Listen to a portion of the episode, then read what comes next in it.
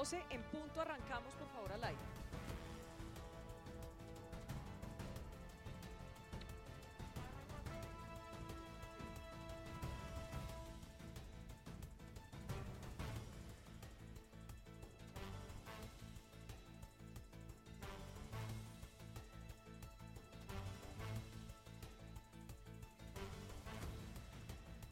Bueno, sí, espérese a ver que estamos muy atentos a que nos den la orden desde el estudio en semana. Aquí estamos.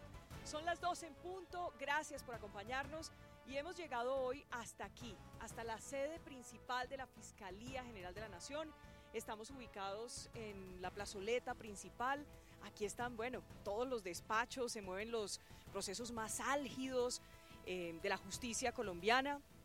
Hemos llegado porque hasta aquí ya llegó hoy el nuevo fiscal general de la Nación, Francisco Barbosa. No se ha posesionado, empieza el empalme, pero está hoy con nosotros aquí en Semana, así que los invitamos a que se conecten para que le hablen al fiscal. Al fiscal le digo, ese es nuestro hashtag numeral, al fiscal le digo. Y vamos a conversar con él, vamos a tocar los temas obvios. Ha empezado, como les digo, el empalme y lo saludamos a esta hora. Gracias, señor fiscal. ¿Cuándo se posesiona? Yo creo que me estoy posesionando, Vicky, dentro de un par de semanas, una semana y media, pero hoy hicimos una reunión muy interesante y es eh, hacer esta primera visita protocolaria, ya plantear cuáles son los temas del empalme, hacer un conocimiento de algunos de los fiscales delegados ante la Corte, mirar, empezar a mirar cuáles son los, las tareas de cada uno y mandarle un mensaje a la Fiscalía General de la Nación, al país, a los funcionarios que aquí están, de que yo soy un fiscal de carne y hueso, de aquí, que aquí estoy. El más joven, además de la historia de la Fiscalía. Un fiscal además de 46 años, aquí estuve en, el, en esta Fiscalía hace 17 años. Eh, trabajando, me he encontrado con compañeros, me he encontrado con gente muy valiosa y aquí lo que hay es que empoderar y decirle al país que vamos a reconquistar el corazón de los colombianos con la fiscalía. Esta fiscalía va a dar resultados y el país se tiene que sentir orgulloso de eso. Sabe que por eso pusimos este hashtag, porque usted ha sido muy claro en que usted quiere que esta sea una fiscalía para la gente. Por eso hoy nuestro hashtag es numeral al fiscal le digo. Todo lo que la gente le quiera decir a esta hora. Estamos conectados en Facebook Live, estamos en YouTube, estamos en Periscope, estamos en semana.com.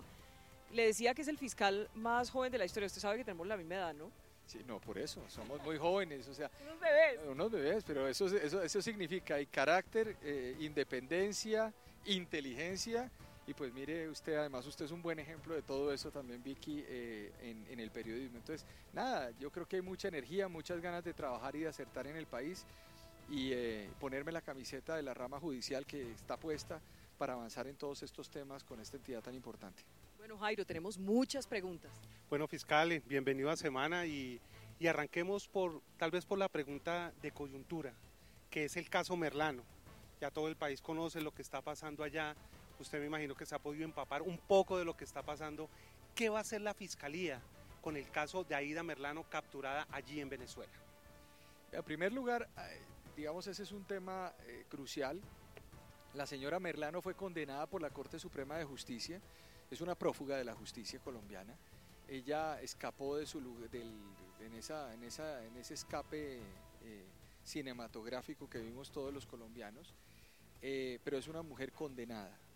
En ese orden de ideas, nosotros estamos atentos a eh, lo que tenga que hacer la Fiscalía en el marco de sus competencias para que si esa persona se encuentra en el territorio colombiano, pues todas las autoridades estén eh, listas a, su recaptura y por supuesto pueda seguir cumpliendo esa pena. Hay que recordar que la Corte Suprema de Justicia profirió una sentencia a la sala penal muy bien hecha.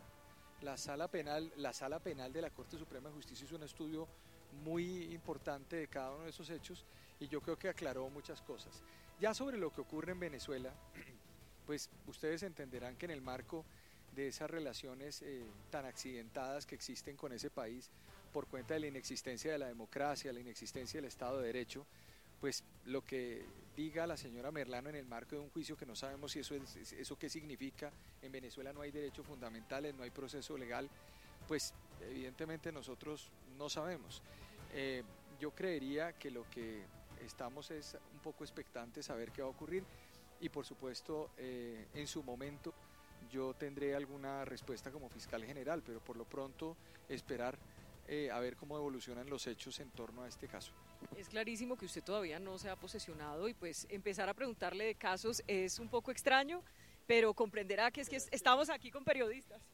No, yo extraño no es con Vicky, nada, digamos, no, Vicky pregunta, entonces yo respondo. En el trámite de extradiciones de cualquier ciudadano, pues la Cancillería tiene que hacer lo que le toca hacer y demás, pero le quiero preguntar específicamente como fiscal, ¿usted está de acuerdo con pedir a Guaidó o pedir a Maduro? No, yo creo que eso es una decisión que no le compete a la Fiscalía General de la Nación eh, hacerlo.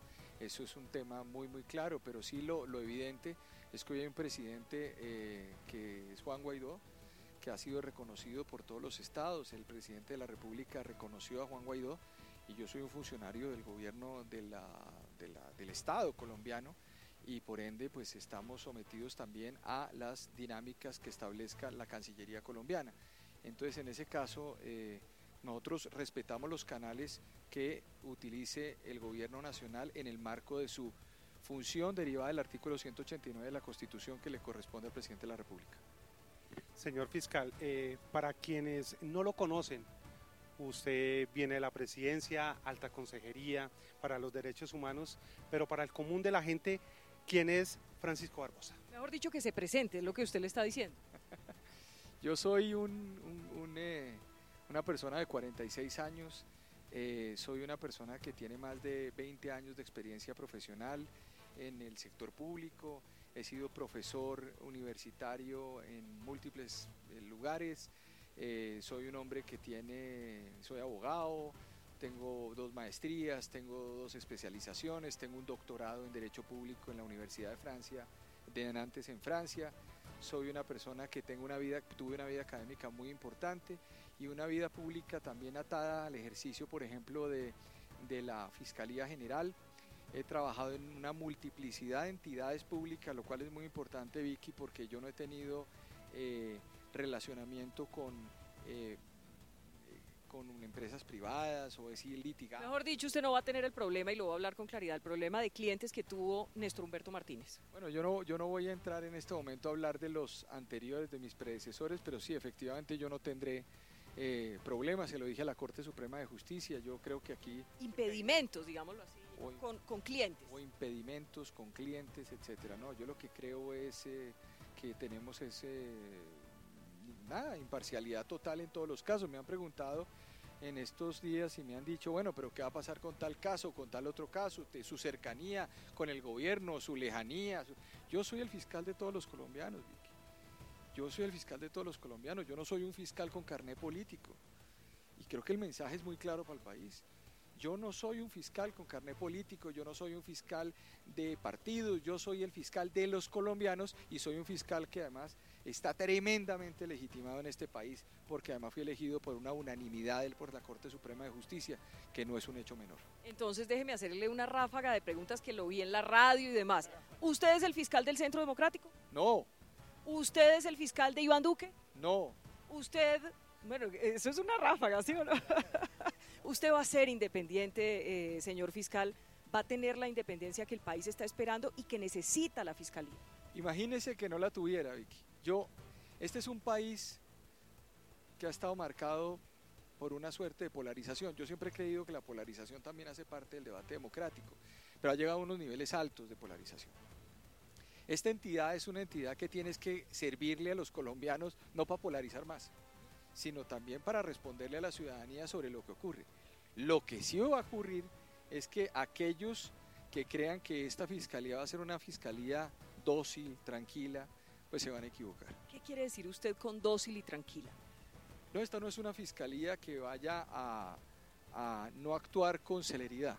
Vamos a actuar con celeridad. Aquí hay que hacer una, de verdad, una cruzada contra la corrupción.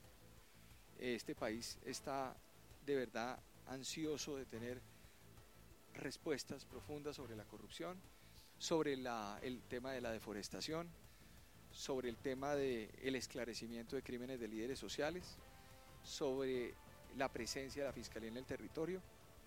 Tenemos Fiscalía en 550 municipios, la mitad del país está sin Fiscalía.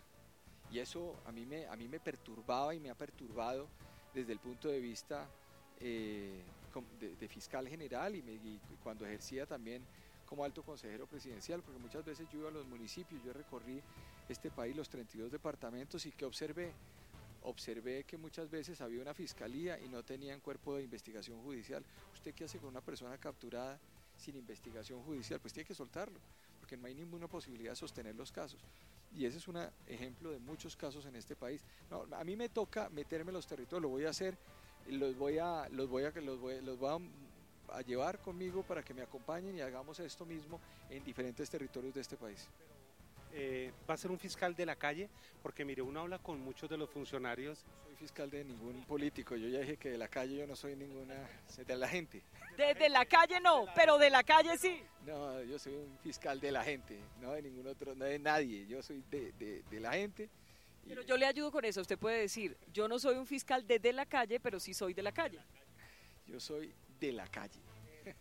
Se, lo pregunto porque uno hablando con los funcionarios de, la Fiscalía, por ejemplo, de Palo Quemado, eh, de distintas sedes, dicen que, que ven eso en usted, que va a ser un fiscal que va a estar en los despachos, no solamente aquí en el búnker, sino que los va a acompañar y que va a ir a esas zonas apartadas donde usted dice que ni siquiera hay presencia de la fiscalía y eso es muy importante para ellos, ver la presencia del fiscal general para que ellos adelanten todos estos procesos y investigaciones. Sí, eso y más. Yo, yo quiero, por ejemplo, participar en las discusiones en las seccionales, viajaré mucho. Eso no, normalmente no se hace y lo voy a hacer y lo voy a hacer con mucha con mucho seguimiento. Quiero visitar a mis fiscales locales. Quiero que la gente se sienta en este país orgullosa en esta entidad de que ser fiscal es una cosa importante.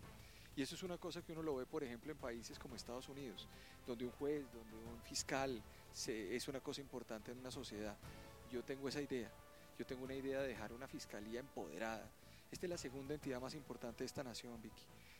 Eh, la gente tiene que sentir eso no porque sean muchos cargos, no porque haya muchos funcionarios, es porque nosotros eh, vamos a hacer mucho por este país, eso es. Mm, hay gente que ya está prevenida, le digo que me sorprende, porque pues usted no ha empezado y es importante que tenga ese compás de espera para, arrancar, para empezar. Hay... no me he posesionado. ¿Cierto? Ya, que aguanten. ¿Qué les dice a esos críticos? Porque ya tiene críticos, ya no solamente tiene gente prevenida, sino que tiene unos críticos en medio de la polarización, de lo que usted quiera, de la prevención.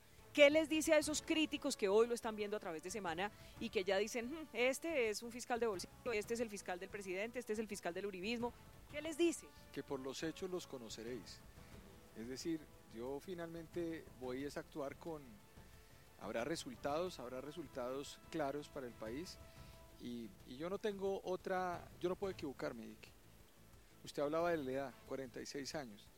Si uno se equivoca a los 46 años y salgo de esta entidad a los 50 años equivocado, yo creo que no tendría mayor sentido para el ejercicio de vida que a mí me puede quedar. Por eso no tengo que acertar. Tengo una idea de acertar. Quiero decirle al país que tienen toda la tranquilidad conmigo, en este cargo de que eh, habrá imparcialidad, habrá eh, justicia y sobre todo habrá un fiscal que no polarice, sino que trate de unir. Y ya que usted toca el tema, muchos funcionarios siempre dicen cuando llegan a esos cargos que van a trabajar por la entidad, bueno, en fin, pero no se proyecta como dicen ustedes, cuando están terminando el periodo, los vemos con aspiraciones, por ejemplo, presidenciales o hacer aspiraciones políticas. ¿Usted tendría, por ejemplo, aspiraciones presidenciales, aspiraciones políticas? No, yo soy el fiscal general de los colombianos. O sea, imagínese usted meterme en un chicharrón de esos cuando yo en este momento estoy aquí arrancando y además lo que quiero hacer es que esta entidad huele, que esta entidad sea maravillosa. Eh, nada, yo es que es que yo sobre yo sobre sobre estos temas en este momento mi única visión de tiempo son cuatro años y esos cuatro años lo que voy a hacer es profundizar el trabajo en la fiscalía. Pero voy a profundizar sobre la pregunta que le hace Jairo. Me preocupa cuando profundiza Vicky. Mire, la pregunta es en ese sentido, hoy, cuando usted empieza, Hoy no está prohibido, usted podría terminar y aspirar a la presidencia. Hay un proyecto en el Congreso de la República, pero hoy usted podría decir que podemos confiar en que usted, señor fiscal, no va a tener aspiraciones, que usted así estuviera permitido en Colombia, usted no lo va a hacer. No, no lo voy a hacer y además cómo lo voy a hacer si finalmente lo que hay que hacer es, mi, mi única aspiración en este momento es que esto me salga bien y le salga bien a los colombianos. O sea, esto es un reto enorme. Yo, yo, yo, yo quiero decirle que personalmente eh, uno tiene que bañarse de mucha energía positiva para salir de la casa y decir, soy el fiscal de los colombianos y al mismo tiempo decir, vamos para adelante.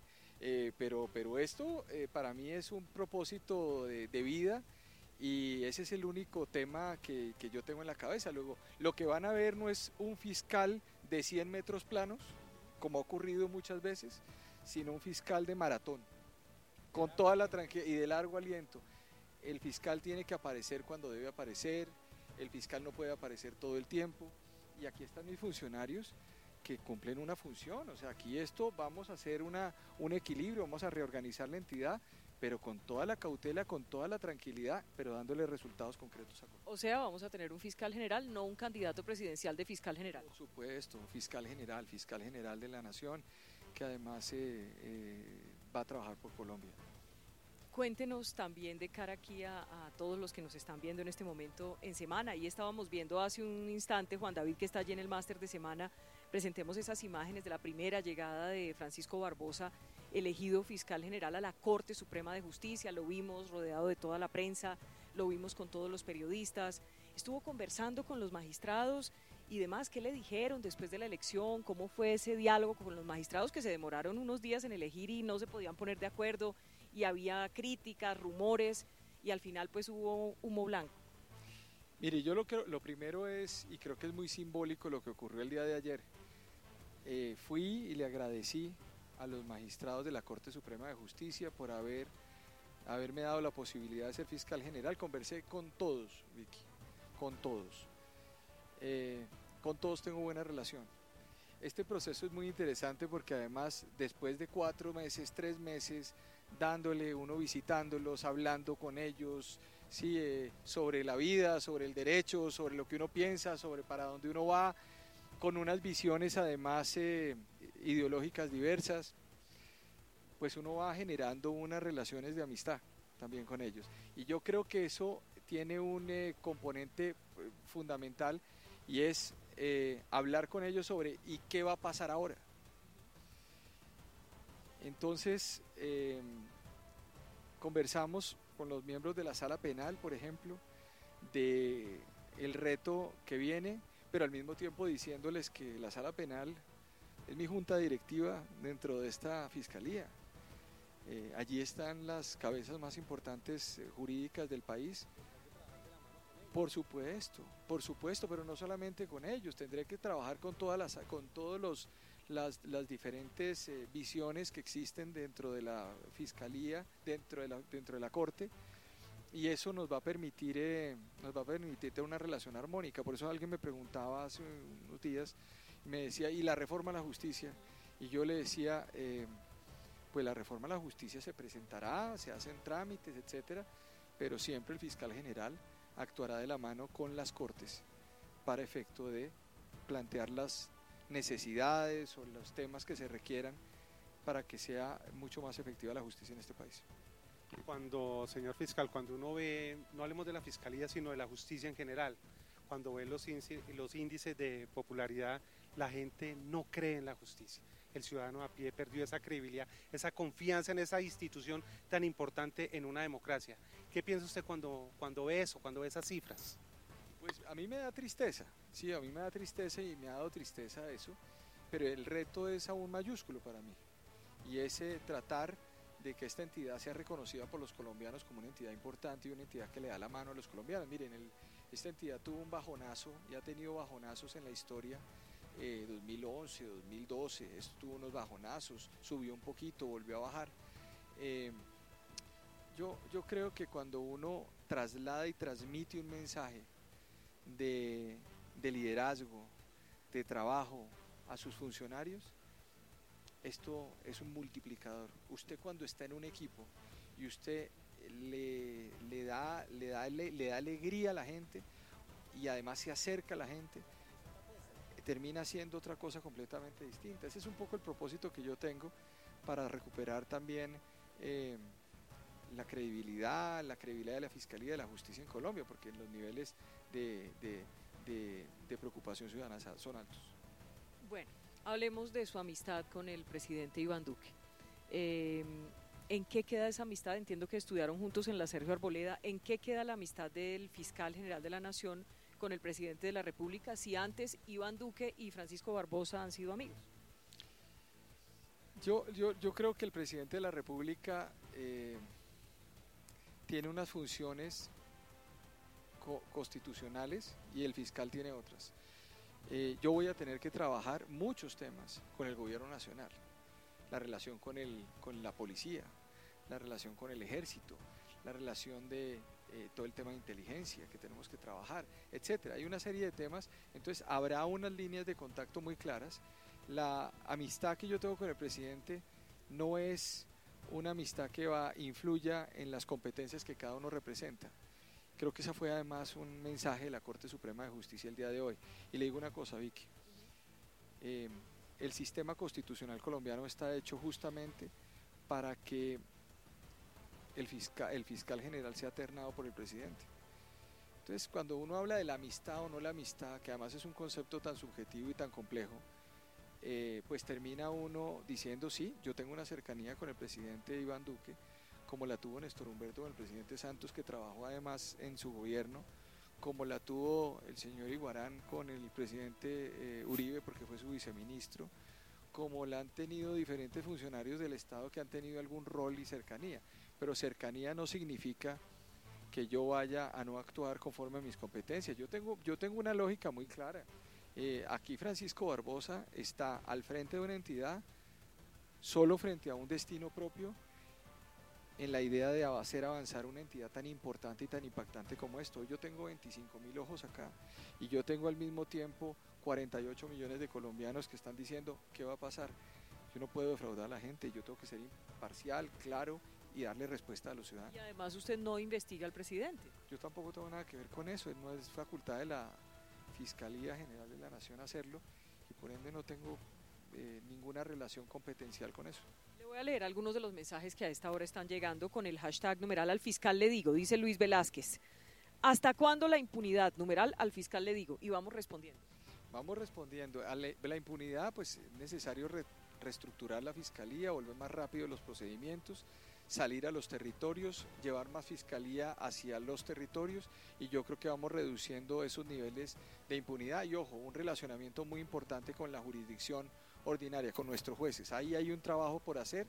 Hoy mismo ya recibí el primer, eh, la primera carta de Azonal Judicial, ya eso no me dejaron ni posesionar, y, eh, y le respondo a Azonal Judicial, lo voy a hacer, pero fue una carta muy interesante, muy amable, en donde me plantearon una serie de temas en la Fiscalía de mejoramiento de procesos y nada, me siento con ellos y empezamos a trabajar entre todos en eso.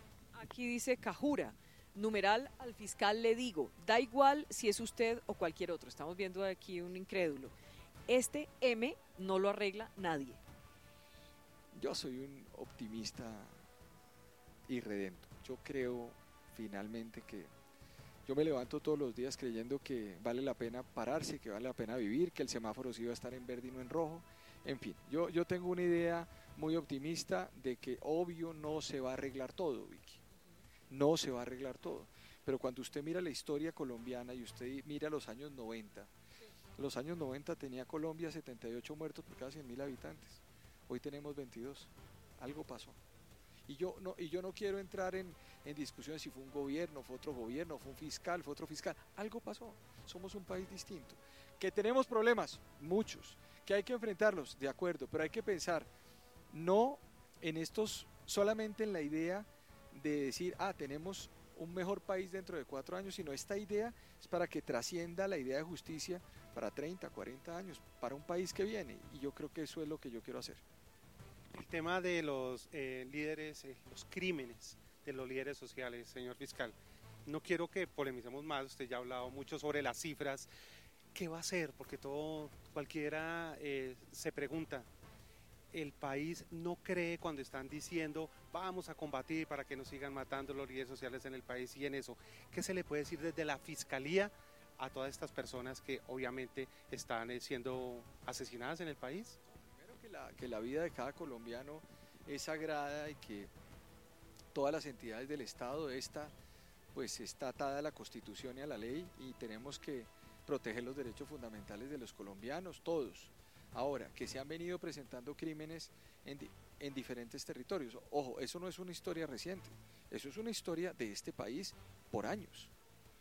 Creo que hay que enfrentar eso con Estado. ¿El Estado cómo llega? Pues llega con todo, llega con los servicios públicos esenciales, llega con mayor presencia de justicia, fiscalía, con jueces itinerantes seguramente, con, eh, bueno, con una cantidad de factores. A nosotros nos toca llegar a esos territorios. La labor de la fiscalía es acompañar ese proceso el gobierno nacional tiene unas, unas, eh, una implementación en, la, en, los territorios de esas, eh, de esas políticas para llevar Estado y la Fiscalía hace parte de eso. Entonces, toda la colaboración para que eso funcione y por supuesto toda la clarificación o el esclarecimiento de quienes cometen esos crímenes. Eso es un poco a lo que yo me comprometo y también me comprometo a tener mayores tasas de esclarecimiento y mayor rapidez en, el, en, el, mostrar esa información. Hay que hacer una cosa importante también, porque hay que decirlo, yo voy a estar permanentemente informándole al país qué está pasando con ese tema. hay algo que me parece importante preguntarle sobre este tema de los líderes sociales. El asesinato de líderes sociales es una realidad en Colombia, eh, hay mucha polémica a su alrededor, pero también hay muchos intereses políticos. ¿Han utilizado políticamente ese asesinato de, líderes sociales en Colombia? Pues mire, yo eh, debo decir lo siguiente, yo creo que eh, hay temas que son trascendentales en el país y, por muchas razones terminan, terminan poniéndose en el primer plano. Desgraciadamente este tema de la muerte de líderes sociales es un tema que no puede ser objeto, y lo digo como fiscal general, eh, no puede ser objeto de controversias políticas, porque los derechos humanos no son objeto de controversia política, porque los derechos humanos no pueden ser objeto de apropiaciones ni de la derecha, ni de la izquierda, ni del centro. Eso es la constitución, esa es la vida. Entonces, por ende, lo que hay que responderle a la ciudadanía es eficacia por parte del Estado en las investigaciones, en las clarificaciones y sobre todo que lleguemos a las condenas de aquellos que los han cometido. Más allá de eso es mandar un mensaje de unidad, y la mensaje de unidad del fiscal general hoy a Colombia, es decir, el fiscal general es, tiene en su cabeza el tema de los líderes sociales como un punto de honor. Pregunta rápida, ¿va a ser camorrero? No. ¿Va a chuzar? No. No, y parece una pregunta tonta, pero imagínese que usted llega a una fiscalía. No, no, no, no, no, no, no, no.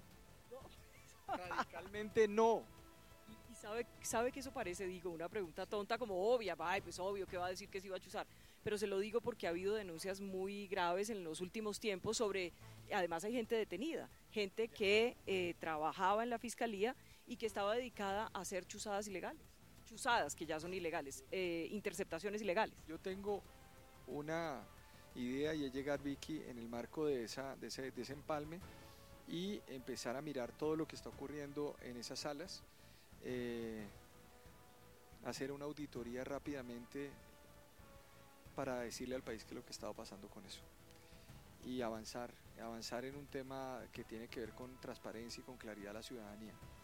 Pero la respuesta es tajante, no.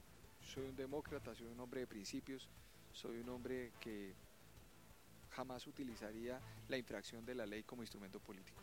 Y para quienes están prevenidos por el tema Uribe, ¿qué tan amigo es usted de Uribe, teniendo en cuenta que el expresidente Álvaro Uribe pues está en este momento siendo investigado eh, en todo este tema de una supuesta manipulación de testigos y hay gente que pues no tiene fuero y está a cargo de la fiscalía? ¿Cómo, ¿Cuál es su relación con Álvaro Uribe, con el expresidente Álvaro Uribe cómo va a manejar usted ese tema para que la gente que nos está viendo esté tranquila? Yo no soy amigo del presidente Uribe, yo lo he visto tres veces.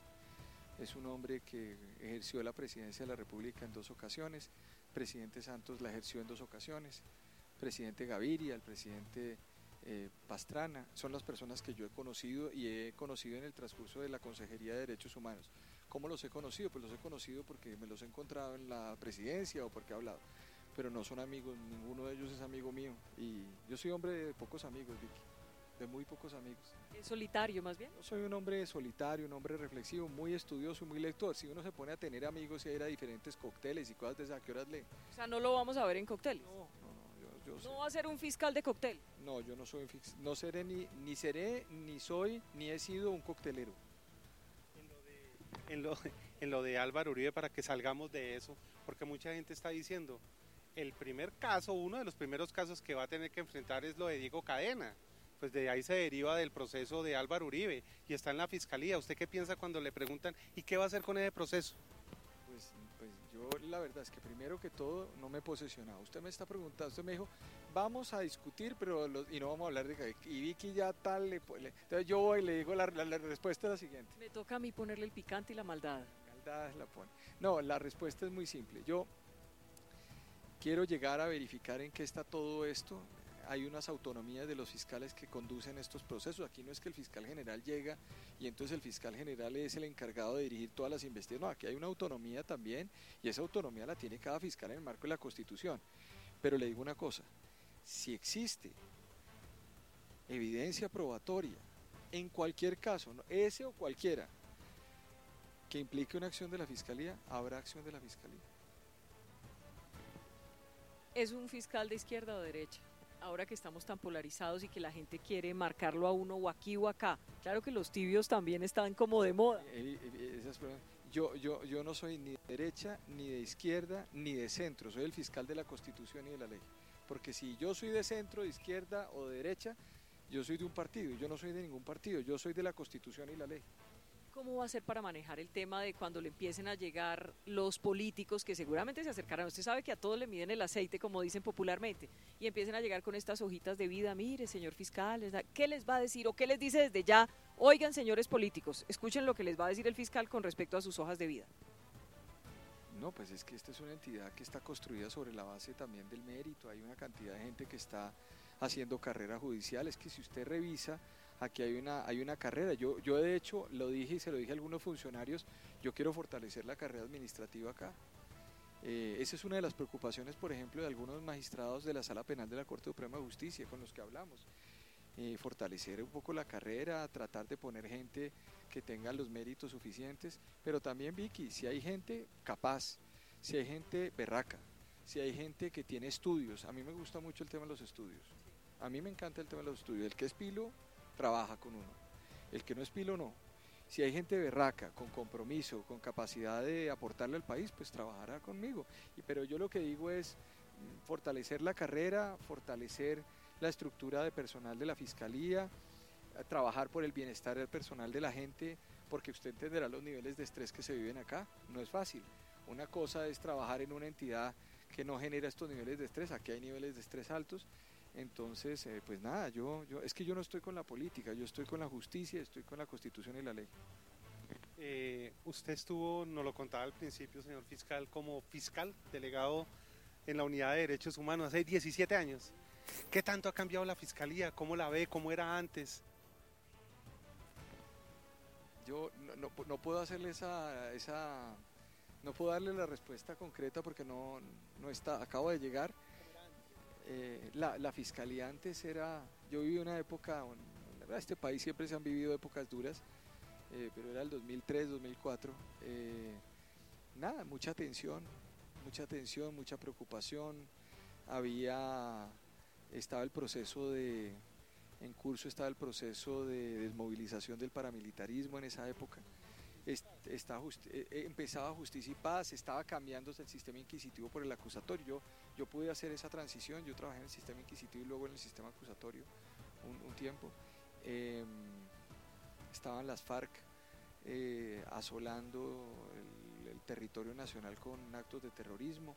Recuerdo que estaba también el EPL en Risaralda, durísimo estaba, bueno, esto era una locura el país, o sea, eran unas condiciones dificilísimas bueno, hay que reconocer que el país es un país que ha venido también cambiando, se han sostenido ciertos problemas, pero es un país que ciertamente ha venido cambiando. Eso es como la idea que yo tengo, eh, pero por supuesto era otra persona que miraba con, con diferentes ojos mi paso por esta entidad. Hoy salgo de, hoy llego a esta entidad en otras condiciones. ¿Era un sueño ser fiscal general? No. ¿No es un sueño? no era un sueño, no, nunca tuve el sueño de ser fiscal general de la nación. Y y se lo digo con toda tranquilidad y con toda... Hay mucha gente que dice, no, yo llevaba 20 años soñando con volver a esta entidad, yo, o yo volví, o yo quería ser eh, tal cosa o tal otra, no. Yo, yo siempre he dicho, y es una frase que, que siempre he aplicado, es que cada día trae su afán, y esto aparece simple y llanamente como una gran alternativa profesional. Pero debe ser también un gran honor. Ah, no, eso es otra cosa. Una cosa es el sueño, una cosa es el sueño, que es pues el sueño, yo siempre, yo siempre tengo una idea, yo tengo una, una tesis, Vicky, que es la siguiente. Uno siempre desea muchas cosas. Uno siempre sueña muchas cosas. Pero uno finalmente tiene que conformarse con lo que puede. Eh, yo siempre he sido muy feliz en lo que he hecho y esto es una oportunidad maravillosa que surgió. Me siento el hombre más orgulloso de pertenecer a esta entidad y de dirigirla. Pero cuando hablo de los sueños, de que si yo soñaba algún día, no, no, yo soñaba con seguir, con construir las cosas, porque uno construye las cosas paso a paso, uno no construye las cosas de salto en salto. Y yo lo he hecho, he hecho una carrera, creo que meritoria, muy buena, y me llevó hasta acá. Yo hace unos 12 años llegaba, llegaba y pensaba pensaba otras cosas, estaba pensando en escribir libros, estaba pensando en una serie de cosas, siempre muy interesado y luego salté al periodismo, ¿no? Y era asesor jurídico y, viajaba y, hablaba y hablo los idiomas y varios idiomas. Y, ¿Qué idiomas habla?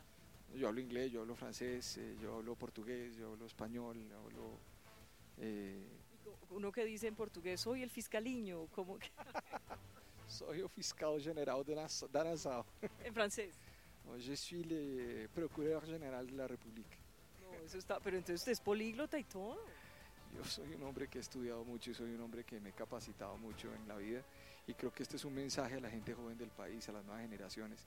Esto es con trabajo y con estudio con que uno avanza. Esto no es con llamadas telefónicas, esto es con estudio y trabajo. Las llamadas telefónicas aparecen cuando la gente se da cuenta que tiene al frente personas capaces. Y va a ver que ahora lo va a empezar a llamar todo el mundo. Eh, sí, yo, yo realmente ya lo entregué a la persona que me maneja prensa. Yo nunca había, nunca en mi vida había estado, eh, eh, había asistido a una cosa así. Normalmente, y normalmente como le mandaban uno, dos o tres amigos un mensaje y uno contestaba, entonces uno quedaba al pelo. Pero creo que me han mandado como 500 y yo creo que estoy quedando mal como con 500 personas, Vicky. No, y mire, por ejemplo, yo no sé pues a esta hora si podremos mostrar, pero aquí vemos una cantidad de periodistas, usted estaba en una rueda de prensa, ¿podemos soltar la cámara un momentito? Eso, usted estaba en una rueda de prensa hace apenas unos instantes antes de las 12 y vemos aquí los periodistas, antena para salir en vivo, una cantidad ya de movimiento, vimos también que su seguridad ya pues no es la misma que tenía seguramente mientras estaba desarrollándose eh, como consejero en Palacio. Así que la vida en todo caso cambia, esto cambia y cambia de un minuto al otro tan pronto fue elegido. Sí, cambia, cambia, pero, pero, hay que, pero esto hay que tenerlo presente, Vicky. Y es lo siguiente, si uno cree que esto es eterno, se equivoca. Yo soy un hombre que tengo una filosofía muy clara de vida. Todo lo que empieza termina. Y por eso uno le toca actuar con humildad, con sencillez, con imparcialidad, con claridad, sin ánimo retaliatorio contra nadie eso es fundamental. Al mismo tiempo, decirle al país que yo no soy un hombre de odios. Ustedes me hablaban de críticas que han hecho varios sectores. Hombre, las críticas que vengan. Yo soy un hombre que miro para adelante. Si yo me quedo en las críticas, pues ahí me quedo. El odio, leía un libro hace unos días, ah, cuando tenía más tiempito, una novela de Javier Cercas, que es una novela policía que se llama Tierra, Terra Alta, que ganó el premio Planeta y decía cerca es una cosa que me pareció impactante, decía, el odio y la envidia es un veneno que uno se toma para que se muere el otro. ¿Qué puedo hacer con el odio y la envidia? Que avance. Y yo avanzo también en el marco de buenas intenciones y de ayudar a este país. Eso, solamente una, una precisión. Cuando usted dice eso, lo que nos es, el mensaje que nos está mandando es no seré el fiscal general del odio. No, para nada. Seré un fiscal general que tendrá toda, toda la disposición de eh, actuar conforme a mis competencias sin entrar en controversias. Ahora bien, si por virtud de mis competencias de la Fiscalía tengo que plantear un debate público, lo plantearé. Yo lo que no voy a permitir es que se pase por encima de la Fiscalía General de la Nación, porque esta entidad es una entidad que tiene unas competencias definidas y así lo haré respetar como fiscal. O sea, es un fiscal de carácter.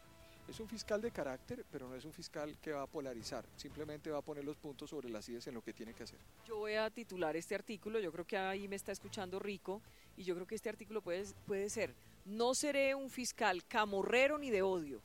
¿Sí? ¿Está bien? Sí, no seré un fiscal camorrero ni de odio. Uy, gracias por decirme la frase, porque entonces era para buscar. Ya está para las comillas. ya está editada. ya no la puede cambiar fiscal. Y su familia, porque imagino que esto también cambia, pues usted nos decía en lo personal, ¿cómo está su familia? ¿Qué le han dicho? ¿Su esposa? Mi esposa es una mujer maravillosa, una profesional maravillosa, es una, es una persona que me ha acompañado durante los últimos, todos los 17 años que llevamos casados. Y hemos construido un camino juntos muy, muy, muy paso a paso. Y nada, me acompaña, me acompaña. Ella es una, una compañera de batalla, una profesional supremamente pila. eh, y, ya, eh, digamos, eso es, eso es como lo, lo, lo, que podría decir. Entonces estamos, estamos tranquilos, cambian un poco las condiciones de, de seguridad, eh, se, alter, se, altera un poco la dinámica. No todo, porque ayer, ayer ya, ya de entrada, cuando uno sale de ahí, ya, ya uno es el fiscal y antes uno era otra persona. Entonces es como una especie de transformación. Pero eso es la parte simbólica interesante del Estado. Es decir, que esta gente, toda esta gente que nos está rodeando hoy saben que aquí está el fiscal general de la nación. Por ende, por ende, Francisco Barbosa hoy encarna encarna la institución de la fiscalía y tiene que hacerlo muy bien para que esta entidad brille, porque yo encarno hoy una institución, yo no soy un ciudadano del común, yo soy hoy el fiscal general y por ende tengo que encarnar esos valores, justicia, lealtad con la gente, veracidad, imparcialidad, no odio, no camorra, como usted dice, no pelea, para que vuelva a titular, no polarización, pero sí firmeza y carácter. ¿Cómo va a ser el manejo con los periodistas, señor fiscal? Que eso me parece importante. Digamos, hemos visto eh, algunas gestiones de fiscales que realmente pues, se convierten, primero, en una gran dificultad para poder acceder a información que debería conocer el país. O segundo, empiezan a usar su poder de fiscal general para acabar a un periodista que los critica o que saca una información que considera el fiscal general que todavía no se debía conocer, lo que sea pero ¿cómo va a ser el respeto a los periodistas, a la labor de los periodistas y de los opinadores? Un respeto total a la libertad de expresión. Yo soy un hombre democrático, tan es así le cuento una, una anécdota. Yo escribí un libro de 500 páginas sobre la libertad de expresión. O sea que verdaderamente, que fue mi tesis doctoral, o sea que verdaderamente, pues un respeto total. La libertad de expresión es piedra angular de la democracia. Eh, y las críticas vienen, o sea, yo, yo creo que es normal. Yo no, yo no fui elegido fiscal general para agradar.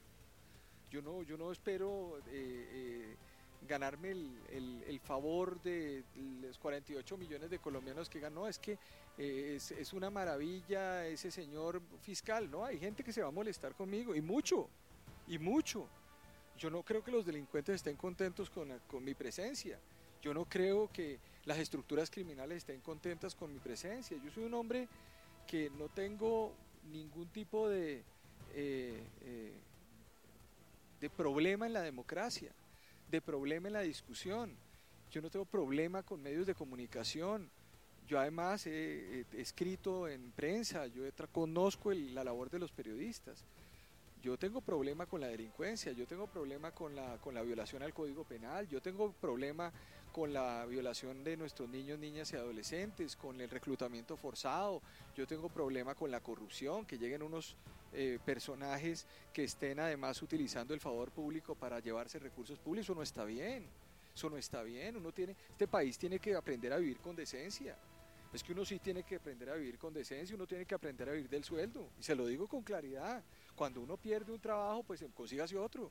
Pero uno no puede coger y entonces acumular y acumular y ver que este es el momento mío, entonces ahora sí yo me voy a enriquecer. No. Aquí hay que mandar mensajes éticos a este país también. Y esos mensajes éticos hoy van acompañados de mensajes además contundentes contra esa ilegalidad a través de la aplicación de la justicia. Eso es lo que yo quiero hacer en este país. O sea que ese es otro titular. Voy a ser un fiscal que va a vivir del sueldo. Pues, ah, pues sí. Ah, pero por supuesto. No del negocio de ser fiscal general o de la influencia. No, pero para nada. Es que de hecho el, el asunto sí es muy claro. Yo soy una persona que ahí está del sueldo. De hecho estaba haciendo las cuentas el otro día a ver cuánto cuánto llegaba, qué, cómo iba a calcular, cuánto calculaba, tal. No, yo tengo yo tengo que pagar eh, una, unas deudas que tengo en mi casa y cosas de ese O sea, tipo. tiene, perdóneme Jairo, tiene entonces la casa crédito. Como todo colombiano, yo fui a pedir crédito y todo y a mí me lo aprobaron y pu- puse contento y celebré cuando uno le aprueban los créditos. O sea, los muchachos, como dicen los muchachos, es un man normal. Un man normal. Yo soy un man normal. Yo, yo he ido a hacer fila el banco y, y todo, todo normal. Pero es que además, como todos los colombianos, no, yo no pertenezco a estructuras de nada. Yo soy una persona normal y seré normal. ejemplo, ¿estaría dispuesto a publicar la declaración de renta y que lo hagan sus funcionarios? Está publicada. Está publicada. Una vez me posesione ya tendrán mi declaración de renta. Claro, por supuesto. Y que lo publiquen los funcionarios que están conmigo. Yo no tengo ningún problema. Yo no necesito ley de la República.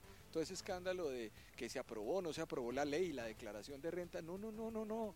Nada. Eso va a ser una directiva mía. Se publica la declaración de renta. Aquí la gente tiene que aprender a vivir con lo que tiene.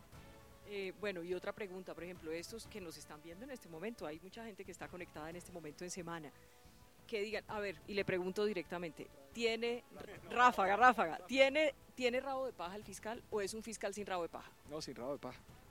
¿Cuál es el mejor fiscal general que ha habido en Colombia para usted? Eso ya es una opinión, Yo- está duro, ¿no? Siguiente pregunta. No, yo, yo paso. Yo creo que han hecho, hay fiscales generales que han hecho tareas importantes, cada uno en su respectiva fiscalía, pero yo no voy a entrar a decir cuál es el mejor o el peor. Yo espero que esta sea la mejor fiscalía de todas las que han pasado. ¿Un fiscal con retrovisor? No, ni fiscal con retrovisor, por eso le digo, yo creo que esta va a ser la mejor fiscalía. Muestre a ver qué es esas cositas. Yo no sé si podemos, toca mostrar aquí. Vamos a acercarnos un poquito para que usted nos explique. Ya estamos entrando en la parte banal de la, de la entrevista, ¿no? De la entrevista, sí, bueno, Sí, Cuéntenos que ahí ya tenemos eh, enfocado que el, abanito, muestre a ver. ¿Qué, es, ¿Qué son estas cositas, señor fiscal, que le veo aquí como, a ver, este, este es, San- ese es San ay, Benito. claro, San Benito. Ese es un San Benito que lo protege a uno. Este, este, ese es, Yo ese, ese San Benito, ese es el que se cruza con mi mamá, con toda la familia, con todo, sobre todo después de que se agotaron las velas en los últimos dos meses. Aquí están, esta, esta, esta y esta son unas aseguranzas del pueblo arhuaco. Yo, yo trabajé con las comunidades indígenas durante un año, estuve en más de 20 resguardos, creo además fielmente en nuestros pueblos ancestrales y esta me hicieron estas aseguranzas ellos. Esta es para que rechazar las cosas negativas y esta es las cosas positivas. Y este es una cosa muy bella que me regaló el pueblo Ticuna en el Amazonas, eh, que, que además eh, me, me hicieron diciendo que era como parte de, del, del recuerdo, de la parte del, del trabajo que se había estado haciendo allá con derechos humanos. Y, eh, y además es un pueblo maravilloso, Moashi, ellos dicen Moashi, y a los, a los pueblos de a la sierra es Du. Que Oiga, ac- acabamos de recibir la noticia, nos está informando Javier Barragán. Alicia Arango, confirmada como nue- nueva ministra del Interior, es noticia hasta ahora, la más importante. Juan David, noticia importante, noticia urgente. Acaba de confirmarse entonces, era un rumor, digamos, que ya se venía comentando en todos los mentideros políticos. Pues ya se confirma nueva ministra del Interior, Alicia Arango, que se venía desempeñando como ministra de Trabajo. Deja entonces el Ministerio del Interior Nancy Patricia Gutiérrez y llega Alicia Arango para enfrentar esta nueva etapa de las relaciones entre el presidente de la República, los partidos políticos, el Congreso de la República y demás. Esa es la noticia más importante del momento, noticia urgente que se produce y que les contamos aquí en semana. Ya, noticia y todo, usted eso vino con todo. Hablen, Usted sabe cómo es el medio de los periodistas, que toca cambiar y todo. Pero bueno, concentrémonos. eh, mire, una, una pregunta que me recomendaron mucho, que es para el ciudadano del común, porque aquí estamos preguntando de temas, procesos grandes y eso. Pero usted qué le dice como fiscal general al que le roban el celular, al que le roban en la casa, al que le extorsionan, a quien no le pagan un cheque, todos esos delitos que son pequeñas causas, hombre, pero es lo que le importa al ciudadano del común. Y es lo que se sienten desatendidos, porque a una persona le roban el celular, cogen al tipo que se robó el celular y lo dejan libre al ratito. ahí la Fiscalía tiene que hacer una tarea muy importante fortaleciendo las unidades de reacción inmediata, las URIs, y la investigación judicial. Ahí cuando yo entré aquí a la Fiscalía, me encontré con la gente del CTI, que es el Cuerpo Técnico de Investigación, que aquí están algunos de ellos. Este Cuerpo Técnico de Investigación es un cuerpo técnico civil, y es un cuerpo técnico civil que yo tengo que fortalecer y empoderar, porque, porque hay críticas en torno a que no están empoderados, a que hay molestias, etcétera yo tengo que empoderar ese cuerpo técnico de investigación y hacer una estructuración en la entidad, una reestructuración en la entidad para que la investigación sea trascendental. Con eso golpeo lo que usted dice. Si yo trabajo de la mano con los alcaldes, eh, sobre todo en las ciudades principales, y podemos unir fiscalía, unir URIS, unir policía rápidamente para tener además base probatoria, evidencia probatoria y poderlo llevar ante los jueces, esas personas no salen. El problema de esto es que se comete un delito y posteriormente no aparece la evidencia probatoria para poder sostener la captura. Y en ese orden de ideas termina el juez de garantías diciendo, bueno, esto realmente no, no, hay nada que hacer, se va. Nos toca hacer un, proceso ágil. Ayer, por ejemplo, eh, le dije a la alcaldesa de Bogotá, Claudia López, eh, le dije que, ella había hablado de 120 mil millones de pesos en un acuerdo con la fiscalía.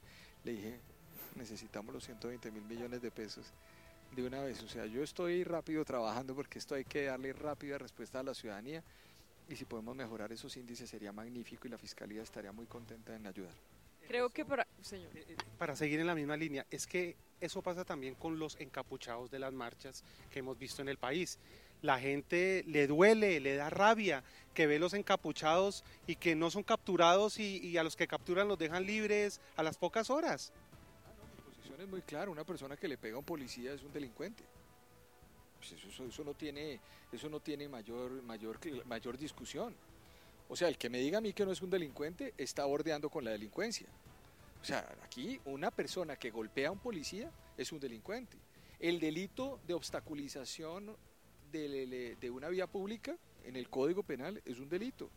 O sea, yo, yo vuelvo y digo, aquí las, el ejercicio de la protesta se hace en Colombia y se tiene que hacer y es un derecho constitucional, pero todo derecho tiene un correlativo deber. O sea, lo que no puede pasar es que la gente crea que los derechos son absolutos en Colombia, en ninguna parte además. Y, eso hace también reforzar la idea de que el principio de autoridad también es importante en una sociedad. Millones de personas observan con mucha preocupación en este país y yo creo que yo represento también eso que le estoy diciendo, con mucha preocupación el hecho de que un policía sea golpeado con palos o sea golpeado de forma inmisericordia, hombre, son colombianos que le sirven a Colombia. Entonces yo no, yo no, yo no toleraría ni tolero como fiscal general ese tipo de conductas y procederemos con todas las herramientas que nos da la ley y la constitución contra aquellos delincuentes que procedan de esa manera. Aquí hay gente eh, hablando en ese sentido. Fíjese, por ejemplo, aquí Jaime Carvajal dice, ya vamos a terminar, nos quedan como, nos quedan ocho minutos. No se preocupe, yo estoy acá, yo estoy súper contento. ¿Está listo para más ráfagas? No, yo estoy contento, sí, porque Vicky tiene ráfagas cada ocho minutos. Yo, yo la tengo ya más o menos, yo miraba el reloj y Vicky es cada ocho minutos. Bueno, vámonos con la ráfaga de turno. Entonces, yo no sé, Leo. que la ráfaga además se va intensificando. La que viene sobre el proceso de paz, prepárese. yo sabía, yo sabía, yo sabía. Pero voy a leerle algunos mensajitos. Jaime Carvajal, ya es tendencia, numeral al fiscal, le digo, mucha gente queriendo decirle cosas al fiscal. Dice, ¿qué decirle al ciudadano de a pie? ¿Cómo aplicar la justicia contra la delincuencia en las calles? Que está muy relacionada, obviamente, con lo que estábamos diciendo. Mire, Diego González dice, numeral al fiscal le digo que los cargos públicos son transitorios y lo importante es su legado. Obre con sabiduría independencia y pegado al marco legal. Es importante que llegue al fondo de las investigaciones trascendentales en el país aplazadas, oiga lo que dice, voluntariamente por sus antecesores. Yo, le hago una reflexión sobre eso, mire que estamos coincidiendo. Yo le, dije, le digo aquí, primero los cargos son transitorios, no es que la vida es transitoria, no solamente los cargos, aquí, no hay eternidad, y el que se crea eterno Ah, no, no, pero eso, pero es una enfermedad mental de muchos que yo no comparto. O sea, yo soy una persona que tengo muchísima, digamos, eso es una, eso es una visión errada de la vida. las cosas son transitorias, por ende, uno tiene que es tratar de acertar en este paso que, que uno va a tener. Es que Vicky, usted se va a dar cuenta, esto eh, en menos de lo que pensemos ya han pasado dos años, ya han pasado tres años y en menos de lo que piensa uno ya está yendo. Entonces, la transitoriedad la, la entiendo. Y dos, eh, al fondo de todas las investigaciones sin ningún tipo de problema. Sin ningún tipo de problema. Entonces hablemos del proceso de paz. ¿Listo? ¿Listo? ¿Ahí arrancó la ráfaga o arrancó el problema de la pregunta? Arranca la ráfaga. No, la verdad, la verdad es ¿Qué tan cerca o alejado ha estado usted del proceso de paz? ¿Le gustó lo que se hizo en el gobierno Santos con las FARC? ¿No le gustó? ¿Quedó con algunas cosas que en general sí le gustó, pero algunas precisiones que no le gustaron o algunas cosas que no le gustaron? ¿Cuál es la visión de Francisco Barbosa sobre el tema del proceso de paz? Además, le ayudo porque usted todavía no se ha posesionado, entonces todavía puede hablar como Francisco Barbosa o ya no, ya todo es fiscal general. Ya, ya, ya podemos, ya, ya hablo como fiscal general. Pero le, digo lo siguiente sobre ese tema. Uno, eh, yo creo que eso es un proceso que ya cumplió una, un camino. Eh, ha habido críticas alrededor de su implementación. Eh, son válidas las críticas alrededor de la implementación que se hicieron. Se ha tenido un avance. y en el marco de las competencias de la Fiscalía, lo que yo puedo decirle al país frente a ese tema es que yo voy a tener una relación armónica con la Jurisdicción Especial para la Paz. Yo no voy a entrar y vuelvo otra vez con la Camorrero, el, la, quererlos acabar. Hombre, yo no, yo, yo, yo, yo, yo de verdad que miren las preocupaciones de los ciudadanos son otras, o sea, usted pregúntele a un colombiano de a pie que yo que me he recorrido este país, pregúntele qué significa. Eh, eh, no, la gente no distingue entre, entre una corte y otra corte. La gente lo único que se preocupa es que le robaron el celular, que hay un problema además de delincuencia, que le violaron sus niños, que eh, no sé, que, que, le reclutaron el menor, que hace otra, otra cosa, este es otro país. Entonces mi visión es, ¿y yo para qué me voy a meter en esos problemas, Vicky? Explíqueme a mí. O sea, yo sí no voy a apoyar ni reformas, ni, ni reestructuraciones, ya hay un camino recorrido. Yo conversé con la doctora Patricia Linares, le, le, dije en el marco de mis competencias puede contar con mi apoyo y quiero decirle que eh, allá hay ya 12.000 personas incluidas, hay 2.500 militares. Esperamos que le responda al país en el marco de sus competencias la jurisdicción. Cuando la Fiscalía tenga que plantear un eh, conflicto de jurisdicciones en el marco de la ley y la Constitución, lo hará. Lo hará. Y yo lo explicaré. ¿Está mejor Colombia ahora que antes del proceso de paz con las FARC? Yo creo que sí. Yo creo que sí. Yo creo que sí, yo he recorrido el país y yo me he dado cuenta que sí. Cuando la gente tiene prevención y dice, pero estos tipos terminan en el Congreso de la República, ¿cómo es posible? Han matado, secuestrado, han hecho de todo narcotraficado y terminaron en el Congreso de la República, la impunidad. Hay gente que vive muy ofendida con eso y es esa gente que votó no en el plebiscito y que pues se sintió robada en el plebiscito. Yo creo que la, la lógica de, este, de, esa, de esa participación política debe ir acompañada de verdad, garantías de no repetición eh, y, reparación integral para las víctimas. Eso es una tarea que tiene la JEP, eh, porque si no, no queda completo el, no queda completo no una idea del proceso, no queda completo el cumplimiento del acto legislativo y de todas las normas que, que han habilitado ese proceso. Ese proceso es completo, es completo, entonces en ese orden de días todos esos factores deben cumplirse quedó muy aburrida, por ejemplo, con el caso de Jesús Santrich. Eso sí que le importó a la gente y sintió que al país y a la justicia se le estaba burlando ese señor en la cara. Y no apareció y se quedó perdido y se voló. Pues gravísimo, eso es una de las cosas más graves que, que, han ocurrido. Este es una, un delincuente que se desdijo de lo que acordó. Y, eh, y mire, yo le digo una cosa muy clara, aquellos que cometan delitos después de la firma de ese acuerdo son competencia de acá, de la Fiscalía General de la Nación. Sin discusión. ¿Y usted se va a dedicar a buscar a Santrich? Pues obviamente usted no puede solo, pero digo, va a empujar eso porque es como si nadie estuviera allá, como que se volvió, chuliémoslo, chao. No, yo tengo todo el interés de que las personas que han cometido delitos le respondan a la justicia. ¿Qué opina usted de que las FARC puedan estar en el Congreso, pero los militares que han delinquido eh, pues estén enfrentando procesos o tengan que ir a la cárcel? Algunos han quedado libres a través de la JEP. Pero, pero cuando uno mira temas como el Palacio de Justicia y demás, pues eso genera mucha polémica. Yo lo que creo es que las, los acuerdos se deben hacer con equilibrio para todas las partes y eso es importante en esto. Por eso veía yo hace un par de semanas justamente el resultado de la JEP frente a, los militares eh, y hay 2.500 militares que están dentro de la Jurisdicción Especial para la Paz. Yo creo que era necesario esa inclusión también porque no podía darse un trato para unos a unos de una manera y a otros de otra manera. Entonces yo, yo creo que ahí tiene que haber un cierto equilibrio eh, pero sí mandarle al país una idea de que aquí más allá de estos criminales que han cometido delitos de lesa humanidad, que hay que pensar es en las víctimas de este conflicto y de lo que ocurrió eh, y ponerlos en el centro del debate. Bueno, ya vamos terminando. Sí. No, preguntas... No estuvo ráfaga, ahí sí bajé de categoría. No, estuvo, ráfaga. Esa estuvo bien, no, una, una, una pregunta simple, mal geniado, muchos dicen que es buena gente, así como se dice chévere, pero a veces bravo. Yo soy buena gente, pero soy mal geniado de vez en cuando. ¿Sí? Y como papá, buen papá, chévere papá. No, yo soy un, derretido. Yo soy un, yo soy un bacán de papá. Eh. ¿Cuántos hijos tiene? Ah, una, una hija. ¿Cuántos años tiene? Tiene, va a cumplir 15 años. Ah, está adolescente. Sí, sí es, un personaje. ¿Sí? es una maravilla de persona. y ahí estamos en un proceso de formación. ¿Qué les dice a todos los empleados de esta fiscalía, a toda la gente que hace parte de esta fiscalía que nos está viendo en este momento?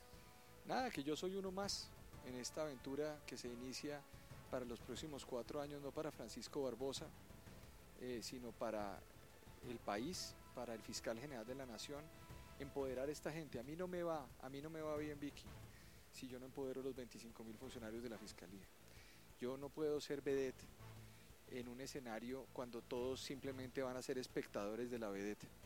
Yo tengo que ser parte de una idea fundamental y es que todas estas personas que están acá, todos estos ciudadanos, todos estos servidores, se metan en la cabeza de que el fiscal tiene una ideología y es la de servirle a la gente. Hay una idea, el servidor público es el que le sirve a la gente, por eso se llama así. Y si nosotros creemos que son los ciudadanos los que nos tienen que servir, estamos equivocados. Creo que esa es la idea que hay que enviarle al país y con eso nos ganamos la ciudadanía. Creo que esta entrevista puede terminar, a ver y usted me corrige si, si no. ya no, ya no, ya no caigo, ya no caigo. ya. Esa es, una, esa es una muletilla clave para terminar las entrevistas de Vicky. Es una habilidad, es una habilidad, es una habilidad que tiene.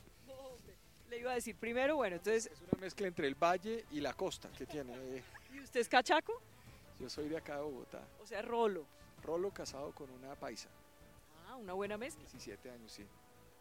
¿Y qué tiene Rolo? ¿Baila bien o baila mal? No, bailo bien, bailo bien porque tengo mamá caleña. Ah, qué bien, o sea, salsero. Sí, salsero, salsero. Salsero, pero hace mucho tiempo que no le, no le, no, no, no, no, salgo de rumba y creo que ahora con esto ya... ¿Y le jala el reggaetón o no? No, no, al reggaetón yo no le jalo, yo no al reggaetón no le jalo. Pero, se lo recomiendo, eso tiene su detalle. Pero yo le reconozco una cosa que hago, yo le reconozco una cosa que sí hago yo, yo troto en máquina. Ah, entonces troto y pongo música, entonces me pongo los AirPods y troto y entonces pongo música en español, pongo música de ochentera, rockcito, eh, pongo como en inglés, en español, pongo salsa, pongo vallenatos, yo soy un buen, ah, me encantan los vallenatos, entonces me tengo mi buen... Eh, ya nos vamos entendiendo. Vallenatos, tal. Y eso, claro, uno en medio del estrés, uno escuchando sin medir distancias, pues aguanta, y trotando.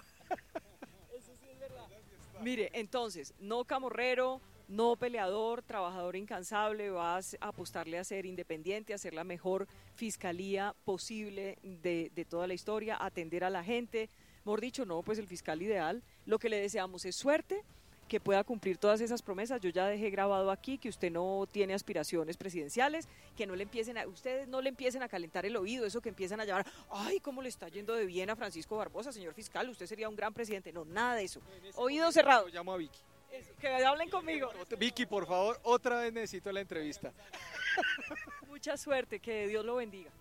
Gracias, Vicky, que, que Dios bendiga a Colombia en este, en este proceso que se inicia. Muchas gracias. Y necesitamos que no sé, no quiero ser ofensiva con nadie, pero necesitamos recuperar la credibilidad de la fiscalía. Sé que hay mucha gente, es más, mucha, la mayoría que hace bien su trabajo, también seguramente muchos fiscales con muy buenas intenciones, pero es cierto que también muchas cosas desde la fiscalía, desde las cabezas, se ha hecho mal, se ha manejado mal, no han enviado un buen mensaje y por eso es necesario recuperarla. Recupere por favor la fiscalía, señor fiscal.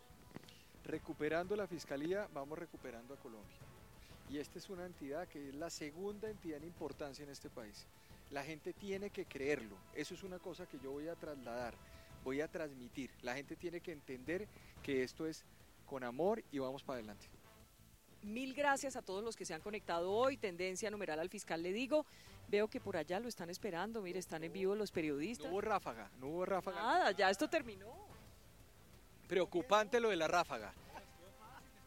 Nos vemos cuando haya cosas muy grandes en Colombia. Siempre habrá una puerta abierta aquí en Semana. Muchas gracias Vicky y un saludo a todas las personas que nos están siguiendo el día de hoy. Un abrazo. ¿Se va a despedir? Fiscal, pues bienvenido a, a su fiscalía y ahí nos estamos viendo. Muchas gracias. Bueno, a todos ustedes mil gracias por acompañarnos. Esto es Semana. Les recomendamos que ingresen ya mismo a semana.com y si está en YouTube, conéctese ya con el cajoncito que dice suscribirse. Usted da clic y quedamos de una vez conectados. Y le pueden llegar en la campanita, con otro clic, todas las notificaciones. Chao.